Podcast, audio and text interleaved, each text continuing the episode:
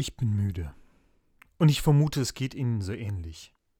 Wir hatten zwar früh geahnt, dass diese Pandemie unsere Qualitäten im Aushalten für lange Zeit erfordert. Doch inzwischen merke ich, und Sie vielleicht auch, dass die Kräfte fast aufgebraucht sind. Das ständige, nur wenige Wochen vorausplanen zu können, das schränkt die Gedanken ein, und es erfüllt mich mit Sehnsucht nach einem Ende dieser Zeit. Und in der letzten Woche gab es wieder einige Enttäuschungen auf diesem Weg zu verkraften. Die Lieferung des Impfstoffes, sie hinkt hinter den Erwartungen hinterher.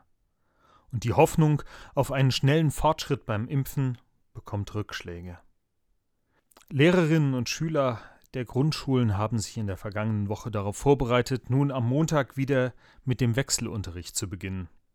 Doch dann mussten unsere Landesministerin und ihre Kultusministerin den geplanten Start wieder verschieben. Wieder mal eine Änderung, nachdem sich Familien und Lehrende auf eine neue Situation eingerichtet haben.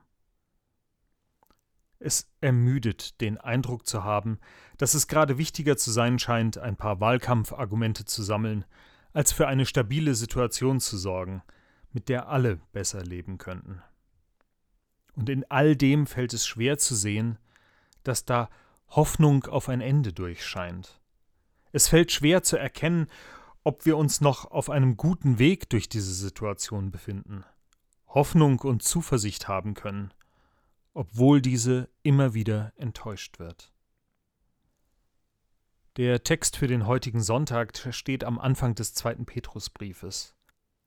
Und der Verfasser schreibt gegen das Untergehen im Obwohl, in den Widersprüchen, in denen wir stehen, an. Die erste Generation der Christen ist alt geworden, in Verfolgung oder durch das Alter gestorben. Die Apostel, die Zeugen von Jesu Leben auf dieser Welt, sind nicht mehr unter ihnen. Und die Rückkehr von Jesus, die lässt auf sich warten. Die Gemeinden sind enttäuscht. Haben wir auf den Falschen gesetzt? Lohnt sich unser Glaube, oder ist das Ganze hier nur eine Vertröstung auf einen Moment, der niemals kommt?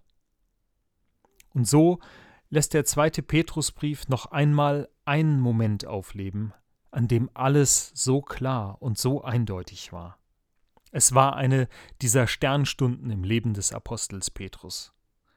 Gemeinsam mit Jakobus und Johannes begleitete er Jesus auf einen hohen Berg. Und dort oben scheint nicht nur ein wenig von Gottes Herrlichkeit in Jesus durch, nein, die Jünger bekommen den vollen Glanz zu sehen. Mit Jesus erscheinen dort auch noch Moses und Elia, die großen Glaubenshelden Israels. Sie stehen für das Gesetz und die Propheten. Es ist ein besonderer Moment, den Petrus am liebsten auf Dauer festhalten möchte. Und in diesem Moment hinein hören sie die Stimme Gottes. Dies ist mein lieber Sohn, an dem ich wohlgefallen habe. Auf ihn sollt ihr hören. Ein ganz besonderer Augenblick, und im Rückblick auf diesen Moment wird klar, warum der Verfasser nicht aufhören kann, an die Wiederkunft des Auferstandenen zu glauben. Ich lese nach der Übersetzung der Basisbibel. Wir haben euch ja angekündigt, dass unser Herr Jesus Christus machtvoll wiederkommen wird, und dabei haben wir uns nicht auf ausgeklügelte, erfundene Geschichten gestützt, sondern wir haben mit eigenen Augen seine wahre Macht und Größe gesehen.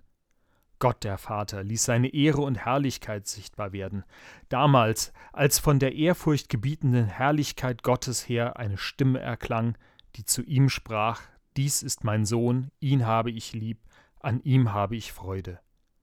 Diese Stimme haben wir selbst gehört. Sie kam vom Himmel her, als wir mit Jesus auf dem heiligen Berg waren. So gewinnt das prophetische Wort für uns noch an Zuverlässigkeit. Und ihr seid gut beraten, wenn ihr euch daran haltet. Denn dieses Wort ist wie ein Licht, das an einem dunklen Ort brennt, solange bis der Tag anbricht und der Morgenstern in eurem Herzen aufgeht. Denn vor allem anderen sollt ihr wissen, kein Prophetenwort aus der Heiligen Schrift lässt eine eigenmächtige Auslegung zu. Denn kein Prophetenwort wurde jemals verkündet, weil ein Mensch es so gewollt hatte, sondern es erging durch Menschen, die von Gottes Geist ergriffen waren und in seinem Auftrag redeten. Drei Gründe führt der zweite Petrusbrief an, die den Verfasser an seinem Glauben festhalten lassen. Er selbst hat die Herrlichkeit Christi gesehen. Weswegen sollte er jetzt dieses Erlebnis kleinreden oder vergessen? Dieses Erlebnis bleibt für immer in den Herzen derer, die es teilen durften. Und auch diejenigen, die nur davon hören, sie sollen Hoffnung und Kraft aus diesem Erlebnis ziehen. Im Glauben leuchtet die Verheißung von der Rückkehr Christi wie ein helles Licht in einem dunklen Raum. Und dieser Glaube hat die Kraft, die Angst und die Enttäuschung fernzuhalten, bis das Licht des anbrechenden Tages der Wiederkunft Christi sie endgültig vertreibt. Das Ganze soll mehr sein als ein Trost, den man sich selbst einredet. Prophetische Worte, die Gottes Verheißung verkünden, sind prüfbar. Sie verkünden mehr als den Willen und Wunsch der Menschen, die sie sprechen. Das prophetische Wort fordert zum Gehorsam und zur Ehre Gottes auf. Ein Prophet hat durch seine Botschaft keinen direkten persönlichen Vorteil. Stattdessen ist er meistens gefordert, sich für seine unglaubliche Botschaft zu rechtfertigen.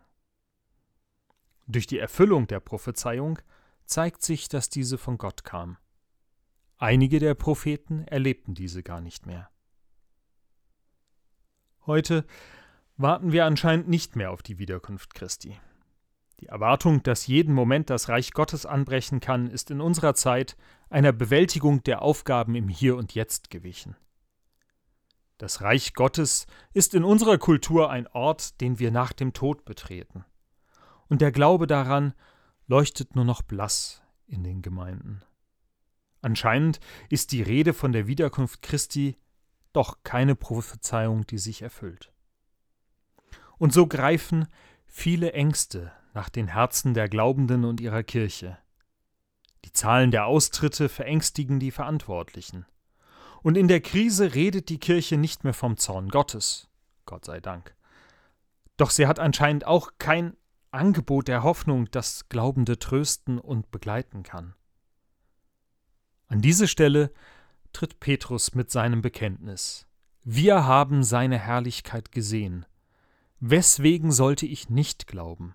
Und ihr tut gut daran, diesem Gott zu vertrauen, denn er ist es wert.